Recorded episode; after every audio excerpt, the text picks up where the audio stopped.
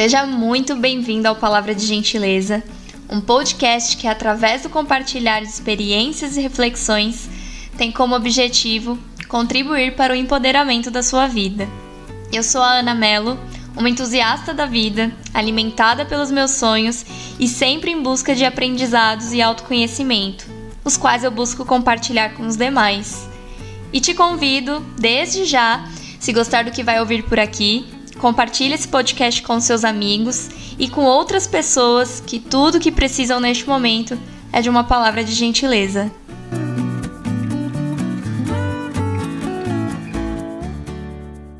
Episódio 6 Se autoconhecendo.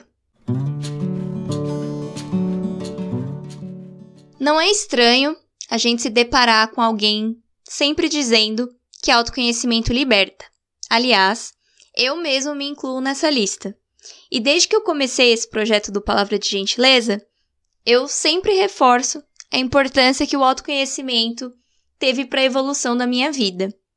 Mas aí você pode estar se perguntando todo esse tempo: afinal de contas, o que seria o autoconhecimento? Como eu faço para iniciar esse processo? E bom, é exatamente sobre isso que vamos conversar hoje.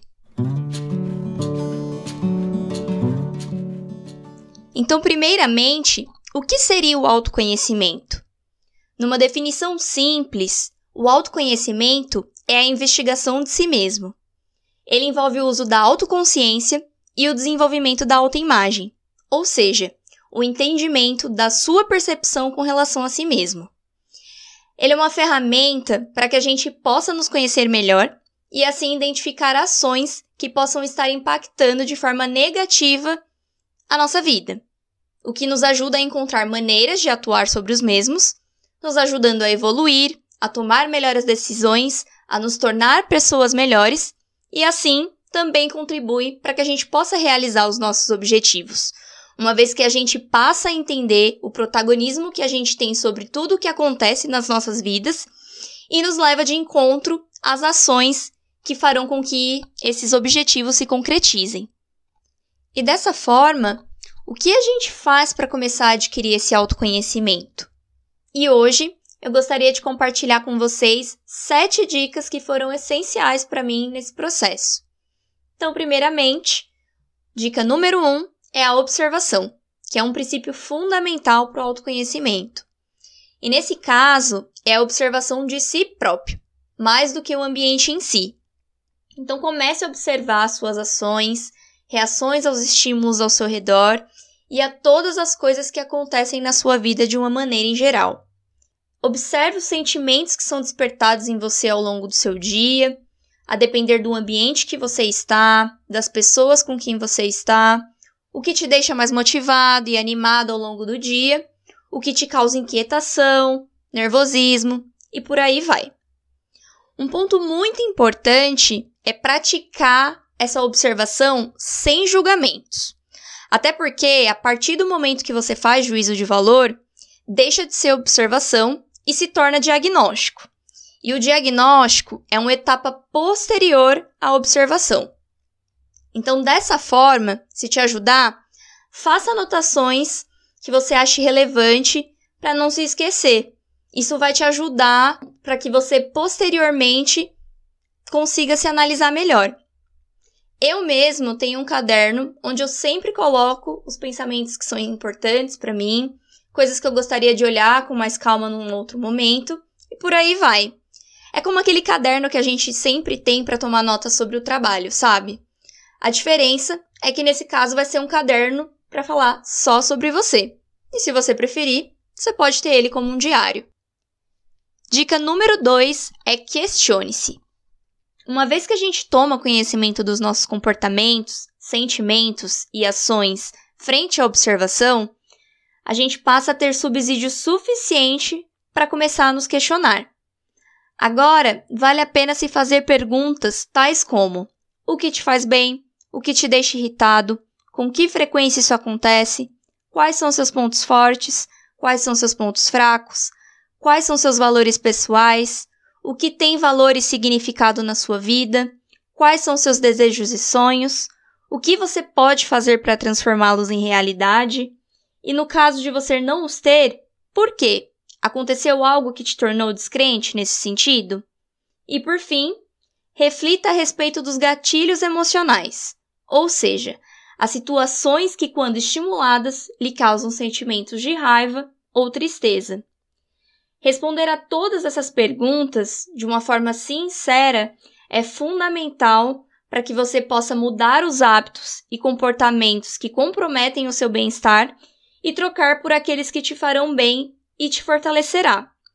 E se você já tiver bons hábitos, será uma forma de identificar o que você pode fazer para melhorá-los ainda mais, se possível for. Dica número 3 é escute mais a si mesmo. Muitas vezes, as respostas para as perguntas que eu mencionei aqui estão dentro de nós, mas a gente não dá a devida atenção para nossa intuição. Muitas vezes por achar que pode ser paranoia ou por valorizar demais o racional frente ao emocional. Eu já mencionei aqui no segundo episódio sobre a importância da gente aprender a nos escutar e como eu fui capaz de tomar melhores decisões uma vez que eu passei a seguir a minha intuição.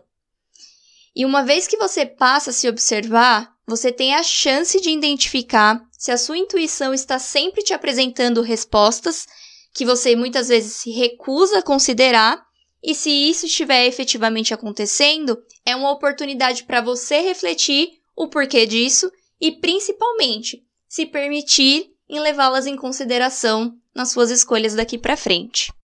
A dica número 4 é leia livros sobre autodesenvolvimento. Existe um certo preconceito instaurado na nossa sociedade com relação a esses livros, que também são conhecidos como livros de autoajuda. Eu acredito muitas vezes que esse preconceito ocorre por conta do próprio nome que foi dado a esse tipo de conteúdo. E dessa forma, as pessoas têm receio ou vergonha de assumir que precisam desses recursos para melhorar a sua qualidade de vida. Mas a única coisa que eu posso dizer sobre eles é que faz muita diferença se você os lê com intenção de reflexão sobre o que está lendo, analisando o que faz sentido para a sua vida e aplicando esses conceitos nela.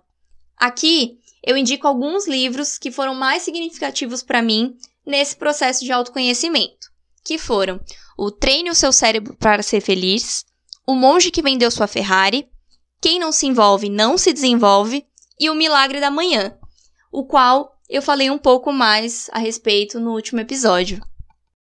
A dica número 5 é se abra novas experiências.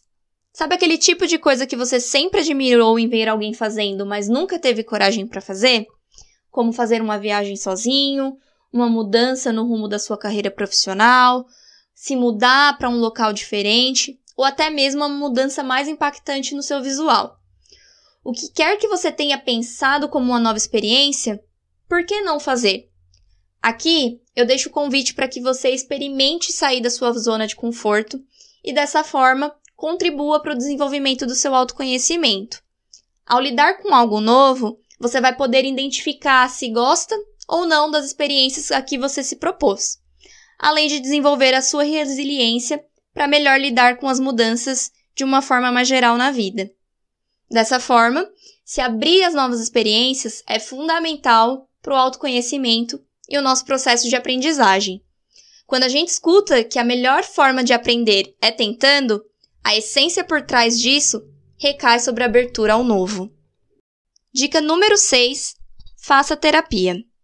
Todo o processo de autoconhecimento é um processo de novas descobertas e muitas vezes você pode sentir dificuldade de trilhar esse caminho sozinho, por não conseguir ter clareza para refletir sobre o que tem observado e tomar as melhores ações a respeito.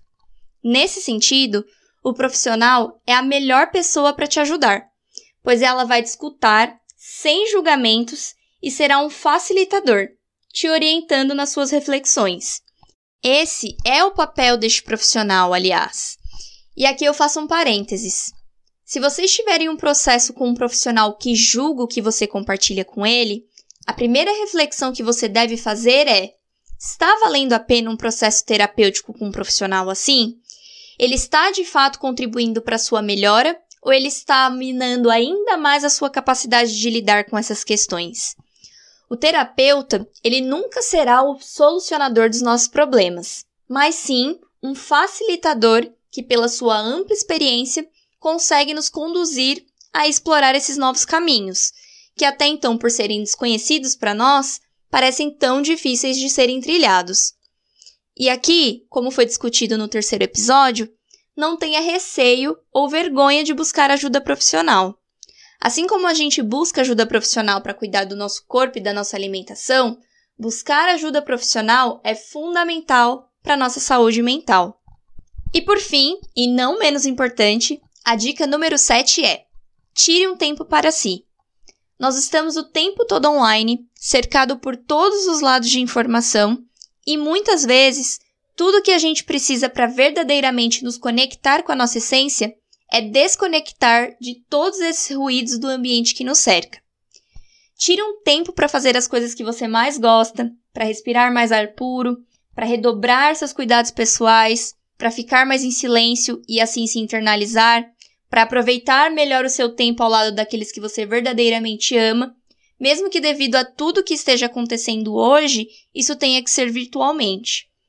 Muitas vezes, essa pausa é a resposta que a gente precisa para identificar ou reavivar a nossa intuição, para refletir e identificar as respostas que a gente tanto precisa. E mais ainda, este pode ser um tempo para que você possa se energizar ao recarregar as suas energias e assim se fortalecer para continuar avançando nesse processo de autoconhecimento e de busca por ações para a concretização dos seus objetivos e sonhos. E isso é tão importante que é justamente a isso ao que eu vou me dedicar nos próximos dias. Eu acabei de sair de férias e desde que eu iniciei o Palavra de Gentileza como um podcast, eu tenho um encontro quinzenal com você que me escuta. No entanto, nas próximas semanas, eu realmente vou aproveitar essa pausa para me conectar com aquilo que internamente eu sei que eu devo dedicar o meu tempo nesse momento. Então, no próximo dia 10 de agosto, eu estarei aqui novamente animada de que nesses próximos dias eu tenha novas experiências e reflexões para compartilhar aqui muito em breve com vocês. E esse foi mais um episódio do Palavra de Gentileza. Eu espero que você tenha gostado dessas reflexões e que elas possam te ajudar a dar um passo importante na transformação da sua vida. E agora, eu te convido a me contar o que que você achou desse episódio. Conta pra mim lá no Instagram do Palavra de Gentileza, o arroba Palavra de Gentileza. Muito obrigada a todos que acompanharam esse episódio e até o próximo Palavra de Gentileza.